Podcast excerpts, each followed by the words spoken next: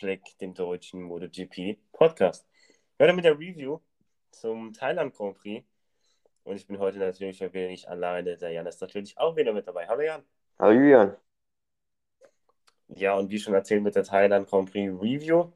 Ähm, ja, wir haben ja, wir haben ja gesagt, wir melden uns nach den Überseerennen oder nach den Rennen hier in Asien wieder. Ähm, nach, den, nach dem Tripleheader ähm, Tripleheader war es, ähm, aber halt jetzt Japan, dann nach Thailand. Ähm, vorher war ja noch Aragon. Ähm, ja, aber das Tripleheader ist jetzt vorbei. Und ja, wir haben eine, immer noch eine sehr, sehr spannende WM, ähm, weil Francesco Bagnaia das letzte Rennen gewonnen hat in Thailand jetzt ähm, am Wochenende. ja, Oliveira hat gewonnen. Ah, nee, Oliveira. Ach, ach Bullshit. Ähm, sorry, aber Francesco Banera war auf dem Podium, natürlich, ähm, war Dritter und hat in der WM natürlich äh, den Gewinner von den, ähm, äh, ist, ist, in der WM der Gewinner von den ähm, Rennen da gewesen. Denn Fabio Quadraro hat ordentlich einbüßen müssen. Der ist auf Platz 17 gefahren mit 34 Sekunden ähm, Rückstand auf Oliveira den Sieger. Ähm, ja, also die WM jetzt nochmal ordentlich spannend geworden. Auch Alexis Bagero noch ähm, im WM-Fight. Also drei Fahrer innerhalb von 20 Punkten. Streng genommen sind es ja sogar noch sieben Fahrer, die Weltmeister werden könnten. Aber gut, das ist natürlich jetzt auch geschuldet durch das schlechte Rennen von ähm, Quadraro in Thailand. Ja, was soll man sagen? Also, Aragon hat eigentlich angefangen, ähm, wo Panyaya viel Boden gut gemacht hat. Dann hat er eigentlich in Motegi wieder ein bisschen was verloren und jetzt wieder sehr viel äh, gewonnen. Also, ich denke mal, dass wir jetzt an einem Zeitpunkt sind, wo wir wirklich, ja, wo man einfach keine Fehler mehr machen darf. Klar, das war auch schon davor der Fall, aber jetzt bei noch drei Rennen in Australien, Malaysia und Valencia ist schon jetzt, also wenn mir jetzt da einer will erzählen, dass sie keinen Druck spüren, also wirklich, das ist ja komplett gelogen, meiner Meinung nach. Also jeder, also ob das jetzt Banyaya, Quadrao oder Elech ist, die haben jetzt Druck, mehr oder weniger. Vielleicht ein Elech ein bisschen weniger, weil er jetzt schon 20 Punkte hinten ist. Ist schon ein bisschen was. Also da müssten, also aus eigener Kraft wird Ulech auf jeden Fall nicht mehr Weltmeister. Also da muss auf jeden Fall ähm, ja, was vorne zwischen Banyaya und Quadraro passieren. Ja, aber wir haben ja gesehen, was alles passieren kann. Also Aragon, Motegi, Thailand, jedes Rennen hat seine eigene Geschichte. Aragon, der Sturz von Quadraro durch halt Marcus und das Ganze da, äh, das Ganze, was da passiert ist, dann Motegi, der Sturz von Banyaya und jetzt, ja, das mh, hm, eher weniger gute Regenrennen von Quadrao in Thailand. Gut, Thailand muss man sagen, ähm, sie hatten eigentlich vor dem Rennen keine Regensession, also soweit mich das erinnert, äh, soweit ich mich erinnern kann, also ich glaube auch äh, Warm-up war trocken. Also sie hatten nur so also ein bisschen Zeit noch vorm Rennen, sich ein bisschen einzuschießen auf die Bedingungen, aber das halt viel zu wenig Zeit wurde halt irgendein Regen-Setup äh, ja, reinge, äh, ja, reingeballert und man hat halt, mussten halt gucken, wie es läuft. Für manche ist es extrem aufgegangen wie Oliveira, für manche eher weniger wie Quadraro. Ähm, für die WM gut, also definitiv. Ähm, dennoch gibt es eigentlich schon noch ein paar Verlierer vom Thailand Grand Prix. Definitiv. Ähm, ja, äh, Aleix Barbaro vielleicht so einer gewesen. Ähm, ja, klar, hat er natürlich jetzt den, den Rückstand auf Quadraro in dem Rennen hat er verkürzt. Aber in dem Rennen wäre auch sicherlich mehr gegangen. Da hat der Brad Binder abgeräumt, hat er für eine Long Lap Penalty ähm, bekommen, ist dann wieder zurückgefallen, ist dann wieder mit Brad Binder ähm, ja, später im Rennen ähm, gefahren, diesmal ein bisschen fairer. Ähm, aber Lace Bagaro auch mit dem Aprilia-Fehler in Japan Ähm, ja, also da wäre schon ordentlich viel mehr drin gewesen für Aleix Spargaro in den letzten Rennen.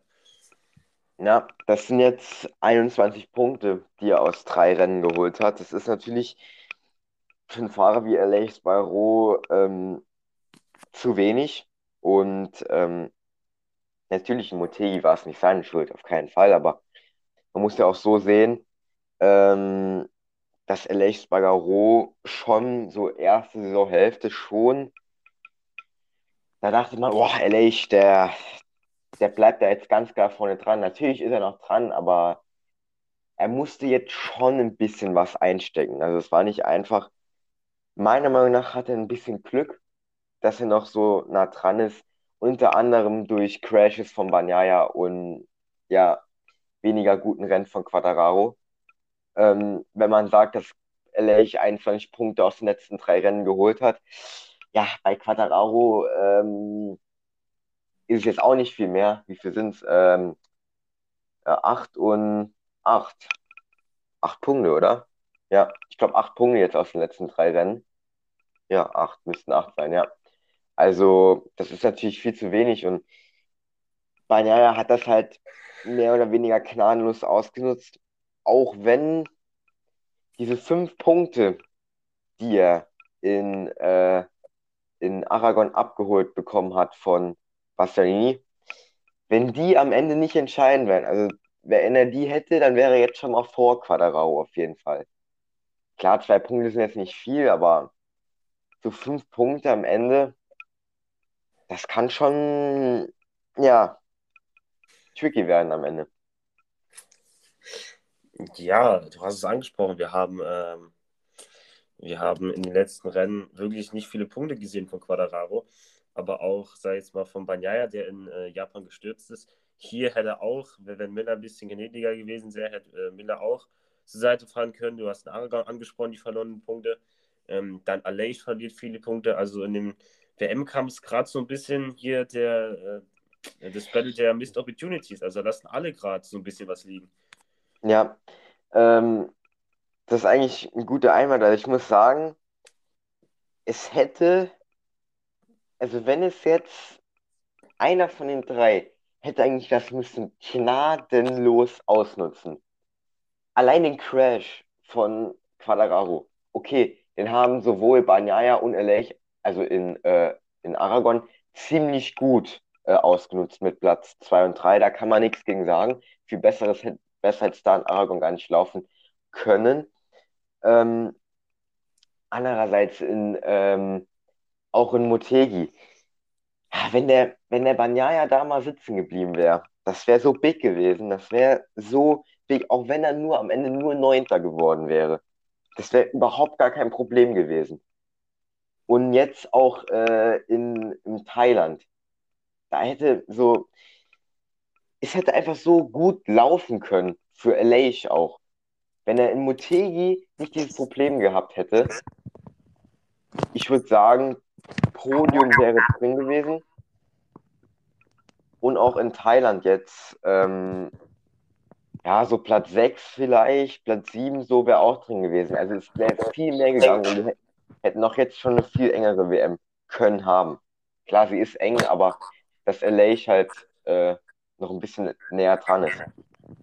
Und ich habe, wenn ich mich da nicht verlesen habe, ähm, habe ich einen Beitrag gesehen, das hat irgendjemand gesagt, ja, Quadraus irgendwie ähm, unter den letzten fünf der, der WM seit der, äh, was, seit der Sommerpause oder seit den letzten drei Rennen oder so, glaube ich, irgendwie so äh, rum war es. Also na gut, das wundert ja einen auch nicht mit acht Punkten aus den letzten drei Rennen. Also ich glaube, da ist er ziemlich weit unten, was da die, äh, ja, was da die Rangliste angeht. Ähm, genau. Aber ja, man muss sagen, es gibt natürlich auch noch andere Fahrer jetzt hier in dem äh, Feld, nicht nur die drei WM-Aspiranten. Und über die sprechen wir jetzt. Ähm, WM-Kampf gehen wir später vielleicht nochmal einen Ausblick auf die nächsten Rennen oder so. Ähm, aber Miguel Oliveira ist auch ein super Rennen gefahren auf Platz 1. Ähm, hat in Indonesien im Regen natürlich auch schon gewonnen, ähm, da seine Regenkünste unter, unter Beweis gestellt. Und jetzt nochmal hier für KTM im Regen gewonnen. Also muss man sagen, gute Leistung von Miguel Oliveira, der da ja, super gefahren ist. ähm, Battle mit Jack Miller gehabt hat, so, aber ähm, hat lange schwer da vorbeizukommen, aber irgendwann hat er es dann auch geschafft und hat sich den verdienten Sieg nach Hause geholt. Ja, würde ich auch sagen. Schon verdient. Also es war eigentlich am Ende schon ziemlich eng zwischen den ersten vier. Also ähm, beziehungsweise nicht zwischen den ersten vier, zwischen äh, den ersten fünf sogar. Also, ähm, ja, Oliveira, kann man nichts gegen sagen. Gewonnen hat lange Zeit ähm, sich ziemlich schwer getan, an Jack Miller vorbeizukommen, weil Ducati, die war halt unfassbar schnell auf der Gerade. Meine Güte, das hat man gut gesehen. Ausgang, letzte Kurve. Selbst wenn Miller dort ein bisschen weit gegangen ist, er konnte trotzdem noch vor Oliveira bleiben, egal wie gut der Exit war von äh, Oliveira. Das war wirklich, also die Pace generell auch der Ducatis mal wieder, wie immer auf der Kran, die war einfach Weltklasse. Und deswegen würde ich auch sagen, dass Bagnaia sich so lange konnte vor Mark halten. Und das war schon stark. Also, ähm, was, was die auf der Kran reißen, das ist echt unglaublich. Dann hat es aber irgendwann funktioniert vor Oliveira. Verdient. Dann konnte er sich ein bisschen absetzen am Ende, aber dann doch schon ein paar Probleme bekommen, wo es deutlich trockener geworden ist. Und da kam dann Jack Miller ähm, nochmal bis auf sieben Zehntel ran. Es war auch wieder ein gutes Rennen von Jack Miller, also da kann man echt nichts gegen sagen. Also was der eigentlich seit, ja, seit Motegi eigentlich reißt, also mit dem, also Sieg und Platz 2 jetzt, also ähm, da kann man echt nichts gegen sagen. Und er ist auch 40 Punkte weg. Naja, gut, ist viel und ich glaube auch ehrlich gesagt nicht mehr so krass dran, dass da noch irgendwas wird schief gehen, zumal ja auch Bastianini noch vor ihm ist mit einem Punkt. Also min das Minimumziel für Miller sollte es schon sein, äh, zumindest mal noch Platz 4 äh, in der WM zu sichern. Vor Bastianini, um da auch mal wieder zu zeigen, hey, komm, bis zwar nächstes Jahr da Werksbike, aber mich hast du wenigstens nicht geschlagen in der Saison. Und äh, Miller, also die nächsten Strecken, Australien, pff, Home Turf eigentlich, da kann er also befreit auffahren. Also da ist er auch schon 2019 auf dem Podium äh, gewesen. Also ähm, ich würde sagen, die Strecke kann er. Und damals schon mit Pramac 2019, das war auch keine Selbstverständlichkeit. Also Miller, den müssen wir für die nächsten drei Rennen sowieso auf dem Zettel haben. Auch Malaysia, denke ich, kann er ganz gut. In Valencia ist Ducati sowieso immer gut. Also ähm, Jack Miller, den muss man definitiv auf der Rechnung haben. Und auch so ein Lech Spargaro, also um Fight um P3, das sind nur 20 Punkte, die Miller auf LA äh, fehlen. Also so P3 würde ich jetzt mal nicht ausschließen, dass der Miller das noch schafft äh, gegen Ende. Ja, dann nächstes Jahr dann Miller auf KTM zu sehen. also hat er sein Bike vor ihm äh, siegen sehen, was natürlich gut ist. Ähm, heißt natürlich die KTM vielleicht noch nächste Saison ähm, ja, konkurrenzfähig und kann er vielleicht schauen, dass er da vielleicht mal Richtung WM geht, ähm, mit KTM dann. Ähm, aber kommt natürlich dann noch nächstes Jahr wieder Bike an KTM und so. Mhm. Ähm, weiß, man, weiß man nicht, nie so richtig, vor allem bei KTM, da ist mal so, mal so. Ähm, was die Performance her vom Bike an den verschiedenen Rennwochenenden angeht. Ähm, aber ja, das Battle ähm, um das Podium hier zwischen Banyaya, Sarko und Marquez. Ähm, ja, Sarko durfte dann ähm, nicht mehr überholen oder war zu riskant, Banyaya zu überholen, da hat er es lieber gelassen. Ähm, Marquez, der am Ende nochmal ein bisschen pushen wollte, da hat man gesehen, wie er Banyaya herangefahren ist, aber dann so ein bisschen von Sarko ausgebremst wurde, wurde von mhm. Sarko überholt, ist ein bisschen weit gegangen und dann ein bisschen Schwung verloren wieder. Aber muss man wieder sagen, gutes Rennen von Marc Marquez, der ähm, beste Honda geworden ist, ähm, ist ja letztes Rennen immer ein anderer bester, äh, ist ja letztes Rennen immer ein anderer Fahrer bester Honda geworden, aber der hat auch ein gutes Rennen gemacht, Alex Marquez ähm, auf Platz 8. Ähm, ja, also vor allem am Anfang Alex Marquez richtig gute Pace gehabt und ist am Ende, als trockener gewo geworden ist, wieder in seine alten Muster verfallen. Ein bisschen die Pace war so, wie man eigentlich gedacht hatte. Deswegen am, am Ende nur P8 aber P5 und P8, zwei Hondas mal wieder in den Top 10. Ähm, muss Oh man ja. mal googeln, wann man das das letzte Mal gab. 200 das letzte, letzte Mal in den Top 10. Warte, ich gucke. Bestimmt auch schon her. Ich kann Ähm. Aber ja, definitiv gutes Rennen von Marc, äh, Marc Marquez und auch Alex Marquez. Ja, ich bin gerade am gucken. Äh, warte, ich gucke das mal gerade nach. Äh, also hier, nee, da muss man eigentlich schon. Meine Güte, da muss man mal ganz schön weit zurück. Hier einfach gefühlt nur Ducati in den Top 10 gewesen. Ah, Junge. vielleicht in Portimao auch Alex Marquez und Marc Marquez 2022. Hier, Portimao. Portimao, ja, ja, ja, das, ja, da definitely. Da waren sogar drei Hondas in den, in den Top 10 mit auf- Pol Espargaro auf P9. Spain. Spain waren auch zwei Hondas mit äh, Nakagami und Mar Marquez. Ähm, Frankreich waren auch zwei mit Marquez und Nakagami. Grand Prix von Italien, nee, da kann ja nichts sein, oder? Doch, auch. Nakagami und Marquez. Okay, Katalonien. Gucken wir mal. Da haben wir Alex Marquez auf P10 als einzigste. Natürlich.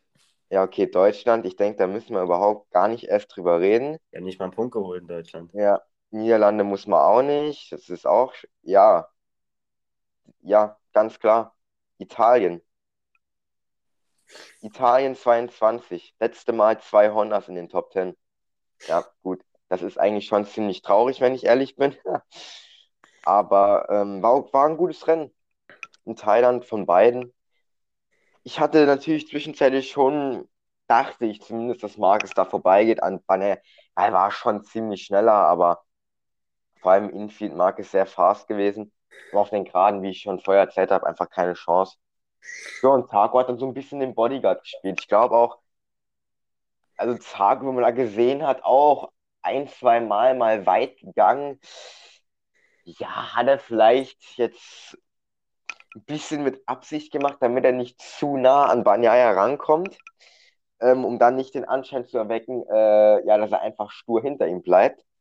Ähm, ja, hat dann aber Marcus noch gut, mehr oder weniger, jetzt nicht aufgehalten. Marcus hat selbst einen Fehler gemacht, ähm, aber trotzdem am Ende ist eigentlich das bestmögliche Resultat gewesen. Bagnaia P3, mehr wäre da auch nicht gegangen. Ähm, wobei eigentlich auch nur 1,2 Sekunden hinter Miller, das geht sogar eigentlich noch. Ähm, ein Zago P4 wieder gut. Und Marcus P5, ich denke, da muss man nicht viel zu sagen. An Alex Marquez, also wenn das, wenn es weiterhin geregnet hätte, Alex Marquez, also hätte, würde, hätte ich vielleicht da so rund Marc Marquez gesehen, also vielleicht sogar Fight ums Podium. Also wenn es wirklich auch noch geregnet hätte, hätte ich ihm, hätte ich ihm das schon zugetraut, da ums Podium zu fahren. Ja, genau. Am Ende wurde es halt trocken. Und ja, trocken kann Alex Sehr Marquez nicht, kann Alex Marquez nicht so gut. Und ähm, was heißt nicht so gut? Nicht so gut wie, äh, wie jetzt im Regen. Ähm, und da hat man halt schon auch die anderen gesehen, hier Bastianini, Vinales, Rojo Martin, wo am Ende noch auf eine halbe Sekunde dran ist und Alex Marquez. Haben wir Mhm. schon gesehen, die Fahrer dann sind einmal noch sind, sind schneller als, äh, als er. Aber er hat dann auch, ähm, dadurch, dass er am Anfang so viel gut gemacht hat, auch einen guten Gap gehabt nach hinten. Und da ist er dann schon ordentlich nach hinten gefallen, aber er hat den Gap gehabt und äh, ja, hat sich noch auf Platz 8, sag ich mal, über die Ziellinie retten können. Sagen wir mal, wäre es noch eine Runde länger gewesen, dann wäre es wahrscheinlich Platz 9 gewesen. Und zwei oder drei Runden länger wäre schon Zwölfter oder so gewesen, aber ähm, ist nicht, deswegen Alex Marquez Achter. Ähm, ja, gutes Rennen, kann man nicht sagen. Ähm, ja, Bastianini und Vinales schon angesprochen, die haben den noch geholt.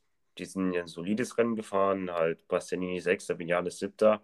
Ja, da könnte, hätte Aleix auch so sein können, wo Vinales ist. Ja, ja. Hätte er die Long Penalty nicht gehabt. Äh, ja, Brad Binder auf 10. Ähm, eigentlich, ja, klar, er wurde zwar von der Lechtsparrow weit geschoben, hat ein bisschen Zeit verloren, bisschen, bisschen, viel, bisschen viel Zeit verloren, aber hat sich dann eigentlich nicht mehr so richtig recovered davon. Na, Also, ja, eigentlich für, für das, dass er KTM eigentlich meistens in der Saison, ähm, also Top-KTM-Fahrer war. Also in dem Rennen hat er sich schon klar hinter Oliveira anstellen müssen. ja, d- Binder war jetzt nichts Besonderes. Platz 10 ist eigentlich auch ein Regenfahrer, so wenn ich mich so an, äh, okay, falsch, er ist ein Regenfahrer mit Slicks, habe ich jetzt, ich jetzt falsch interpretiert. Ähm, nee, also Oliveira da klar, äh, ja, Nummer eins gewesen an dem Rennwochenende.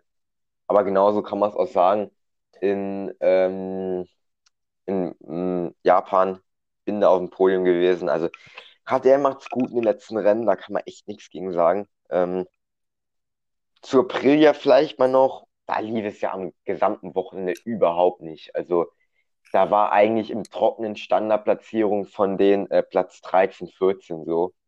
Also mehr war da absolut nicht drin. Vignale ist sogar nur von Platz 17 gestartet ins Rennen. Zehn Positionen noch gut gemacht, dann noch Platz 7, aber auch nur tro trotz Regen. Und der Leich, der hatte ein komplett wildes Rennen. Hatte eigentlich einen ziemlich guten Start, war auch schnell vor Quattararo, wobei das auch keine Kunst war. Ähm, war gut da, dann hat er leider Binde angeschoben, dann ging es so ein paar Runden so, so Larifari voran, dann hat er die Longlap be bekommen. Dann wurde er wieder nach hinten äh, katapultiert, hatte noch Glück, dass er noch vor Rins noch gerade so ähm, noch ja, gekommen, äh, ins Ziel gekommen ist, aber scheint so, Aprilia, also so, ich weiß nicht, woran das liegt, also solche Charakteristiken von Strecke, okay, man kann jetzt sagen, ja, Spielberg und Thailand, ja, Spielberg lief es auch nicht so gut. Ja, Spielberg hat auch hier und da, ja, klar kann man jetzt nicht direkt vergleichen, aber ähm, Spielberg hat auch drei lange Geraden, hat auch noch mit der Start Ziel und auch das Infield ist auch ziemlich flüssig, genauso eigentlich wie in Thailand.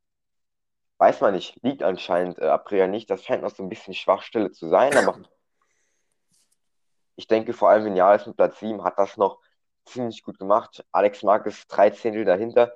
Den hätte Alex vielleicht noch können haben, würde ich sagen. Platz 7 vor Top Gun, aber was nicht ist, kann er noch werden. Nächste Saison oder so vielleicht. Ähm, und ja, so viel eigentlich zu Aprilia. Ja, dann kommen wir auch schon zu Suzuki Alex Rins. Ähm, und vor allem auch Danilo Petrucci, der ähm, schon mehr ersetzt hat. Zum Glück hat äh, Watanabe ähm, den nicht ersetzt, weil der wäre wieder überrundet worden, bestimmt. Vor allem bei den schwierigen Bedingungen oder der wäre wahrscheinlich nach zwei Runden gestürzt. Ähm, klar, Watanabe ist jetzt sicherlich auch kein Nasenbohrer, aber im Vergleich zu, zu den MotoGP-Fahrern schon. Ähm, dann die Petrucci zumindest mal Darren Binder und ähm, Nakajima geschlagen. Also, ja, kann Ja, man kann nicht man nicht meckern. sagen. Kann man nicht Ja. meckern. Ähm, und Alex Rins Platz 12.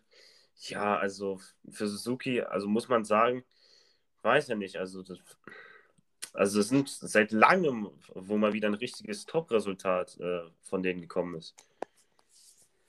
Ja, ist aber auch ein bisschen Pech gewesen. Eigentlich am ganzen Wochenende, also Rins war nicht weit weg. Vor allem von der Trockenpace, würde ich sagen, war das echt nicht so schlimm. Dann kam halt der Regen und hat natürlich wieder komplett alles zerstört. Für Petrucci, Petrucci würde ich sogar sagen, war der Regen gut. Hat auch selbst nachher im Interview gesagt, eine Regensession noch sonst am Wochenende in irgendeinem Training, dann wäre da auch mehr gegangen. Ich glaube auch Petrucci noch mit einer Regensession wäre da vielleicht sogar noch. Also er ist in Anführungszeichen nur acht Sekunden hinter Quattararo. Das finde ich halt schon krass. Also, ähm, also ich weiß nicht, wie du das siehst, aber Petrucci, der noch nie mit dem Bike gefahren ist, jetzt seit über einem Jahr nicht mehr am MotoGP-Bike, eigentlich nicht so weit weg. Also, wenn ich auch so sehe, Punkte auf Punkte fehlen ihm zwölf Sekunden. Das finde ich jetzt nicht, klar, es ist schon viel, aber für, vor allem dann auch noch im Regen, wo sowieso ziemlich viel Gap ist zwischen den Fahrern. Manche können guten Ringen, manche nicht. Also Petrucci, auch mit einer Regensession, wäre da vielleicht sogar sowas Richtung P17, P16, so Quattararo-Umfeld was gegangen. Ist nicht trotzdem Darren Binder hinter sich gehalten und Nakajima. Nakajima, der ja sogar schon äh, ein Rennen hatte, das aber nicht beenden konnte in Japan. Also äh, Hut ab, war eine super Leistung, hat sich auch am, am Ende sehr viel und großzügig bedankt bei Suzuki für diese Möglichkeit. Finde ich auch gut und ich würde generell Petrucci gerne so als Ersatzfahrer beibehalten, weil ich, er gehört einfach in die MotoGP, da kann mir einer was erzählen oder nicht.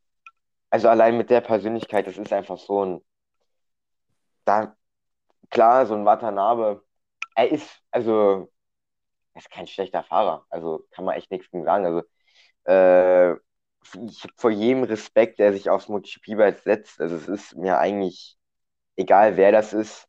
Das ist einfach nur geisteskrank, wer das macht. Und ähm, da sollte man auch jeden gut respektieren. Aber Petrucci ist natürlich dann schon ein anderes Niveau als Ersatzfahrer. Also ich bin mal gespannt, ob er vielleicht in den äh, nächsten Saison, hat er gesagt, lässt sich offen, was er will machen. Ähm, bin ich mal gespannt, ob er sich so als Ersatzfahrer noch offen hält äh, für die MotoGP. Würde ich auf jeden Fall cool finden. Ja, und dann würde ich sagen, kommen wir noch zu Marco Besecchi. So als Abschluss vielleicht von der MotoGP-Kategorie. Ähm, der seine Pole Position eingefahren hat hier in Thailand. Ähm, dann im Rennen konnte er auch die Pole Position halten.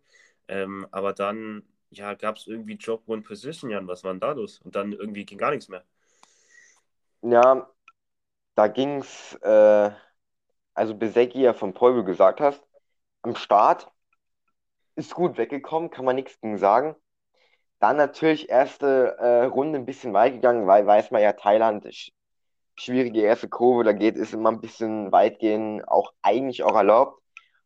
Aber Besecki wurde ihm dann später angehängt, dass er da voll durchgezogen hat. Dass er quasi außerhalb der Strecke voll durchbeschleunigt hat, also nicht gebremst hat. Und das somit als sich als Vorteil äh, herausgearbeitet hat. Ähm, ja, wie soll ich das jetzt sagen? Es ist schwierig. Also, Pisecki hat dann natürlich die Meldung bekommen. Drop One Position, hat er auch dann eingehalten, das auch gemacht, aber es geht komplett aus dem Rhythmus. Also ich verstehe es nicht. Dann, dann gib ihm doch irgendeine andere Strafe, irgendwie am Ende des Rennens oder so. Warum bei einem Regenrennen, wo Gicht ist, wo man sich auf Fahren konzentrieren muss und nicht dort auf Drop One Position? Das ist total gefährlich, meiner Meinung nach. Hat er natürlich noch gut Platz gemacht auf der Geraden, war okay, hat dann vorbeigelassen, aber danach ging halt nichts. Okay, er wurde zwar ein bisschen aus dem Rhythmus gebracht, aber generell die Pace war halt nichts. Am Ende Platz 16 mit 33 Sekunden Rückstand. Drei Sekunden haben ihm auf die Punkte gefehlt. Also da ist auch die Pace irgendwie ein bisschen flöten gegangen. Schade, weil er hatte die Pace auch im Trockenen. Ganz bitter, aber auch Marini da mit dem Sturz, aber man kann dem Team da eigentlich nicht böse sein, weil die machen einen super Job. Also Besecki und Marini machen das echt gut und ähm, finde ich, dass da auch Marini bald mal ein besseres Ergebnis als P4 verdient hat und ähm, da auch dann sollte man anknüpfen und schauen soll, dass er da ähm, bald mal aufs Podium fährt und Besecki, es ist man, man, muss sich vor Augen führen, dass das ein Rookie ist. Der fährt auf Pole auf einer Strecke mit Rundenrekord, wo er noch nie gefahren ist. Mit einem Multispielwerk. Das muss man sich einfach mal auf der Zunge zergehen lassen. Und dann äh, muss er direkt mal im Regen noch mit dem Bike fahren, auch auf einer. Also, ne? Man muss sich das vor Augen führen, ist ein Rookie. Er ist deutlich besser als die anderen Rookies. Also nennen mir einen Rookie, der ansatzweise so gut ist, da gibt es keinen gab es ja mal anfangs so ein bisschen die Gian Antonio, der das ganz gut gemacht hat, auch mit einer Pole in Italien. Aber da kommt auch nicht viel. Die Gian Antonio P18 noch hinter Quadraro. Klar muss man sagen, Quadraro hat sich am Ende noch ein bisschen gefangen. Ähm, noch, was heißt gefangen? So ein bisschen noch.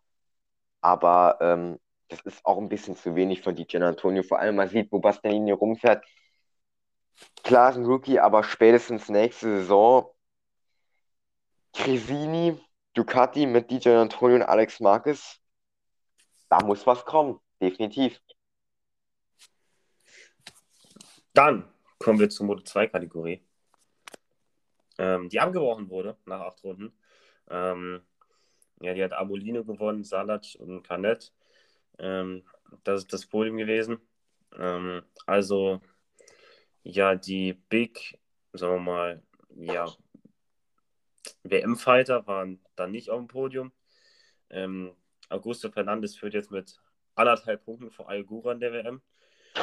Ja, also das ist, das ist schon close. Die WM kann dann mit einem halben Punkt entschieden werden. Ähm, ja, wie ist deine Einschätzung zum Moto 2 WM? Anderthalb Punkte. Ähm, ja, es ist geil. Also Moto 2 WM wird meiner Meinung nach so ein bisschen vernachlässigt, vernachlässigt durch die MotoGP. Also gefühlt spricht niemand so wirklich über den Moto 2 WM-Kampf, obwohl der auch sau spannend ist zwischen Ogura und äh, Fernandes. Das ist eigentlich anderthalb Punkte, das ist noch spannender eigentlich als in der MotoGP. Also wir haben da schon noch zwei WM-Fights, die sind noch nicht ausdiskutiert. Also ich glaube auch Moto 2, das wird, also wenn da jetzt keiner von den WM-Wertern einen großen Fehler macht, auch bis nach Valencia gehen und ich würde es geil finden. Zwei WM-Fights am Ende entschieden in Valencia, was gibt es eigentlich Besseres? Das war letzte Saison auch schon so mit Gardner und von uns wurde auch äh, in Valencia entschieden, wer Weltmeister wird. Also ich finde das einfach geil und wer feiert das nicht? Und ich finde es gut. Und zwei WM bekommt dann auch wieder so ein bisschen mehr an, wie soll ich sagen, an Aufmerksamkeit in dem Sinne. Aber wie ich schon gesagt habe, wird ein bisschen äh, unterbewertet, wenn man halt dann so die äh, MotoGP-WM sieht.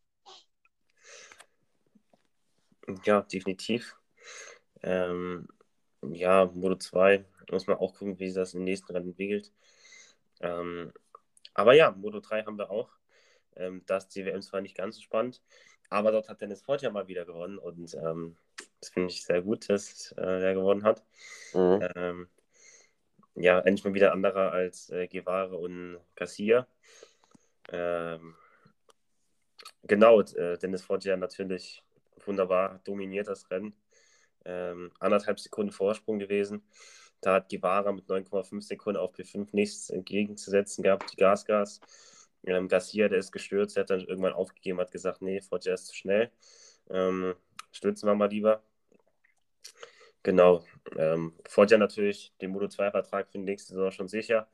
Ähm, ja, also für ihn geht es ja eigentlich um nichts mehr, wenn man ehrlich ist. Ey, klar, die Vize-WM so, aber die hat er letztes Jahr schon geholt, ist eigentlich egal. Wenn man ehrlich ist, in der Moto 3 Guevara eigentlich schon eine also er kann es definitiv schon Philipp Island machen, dafür muss er nur Foggia outscoren. Ähm, bei zwei Punkten. Und da wäre Guevara schon Weltmeister. Also ähm, es kann sein, dass wir in Philipp Island schon eine WM-Entscheidung haben. Glaube ich nicht. Ich glaube nicht, dass es in Philipp Island schon so laufen wird.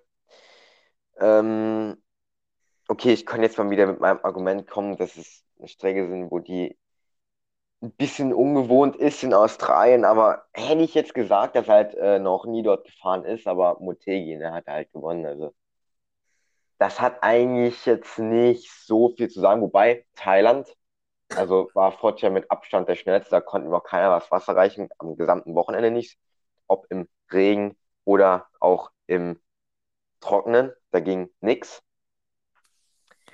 Ähm, und zumal ja auch Foggia eigentlich, ähm, wie heißt es, kein Regenfahrer ist. Ähm, Isan Guevara, ja, wie, wie viele Punkte sind es wieder? 49 Punkte. 41 Punkte. Also. Also müsst jetzt mal Guevara mal stürzen und Foggia muss, müsst gewinnen, Philipp eine. Dann wären es wieder 24. Das, 24 das wäre dann wieder was anderes. Das wäre wieder was anderes.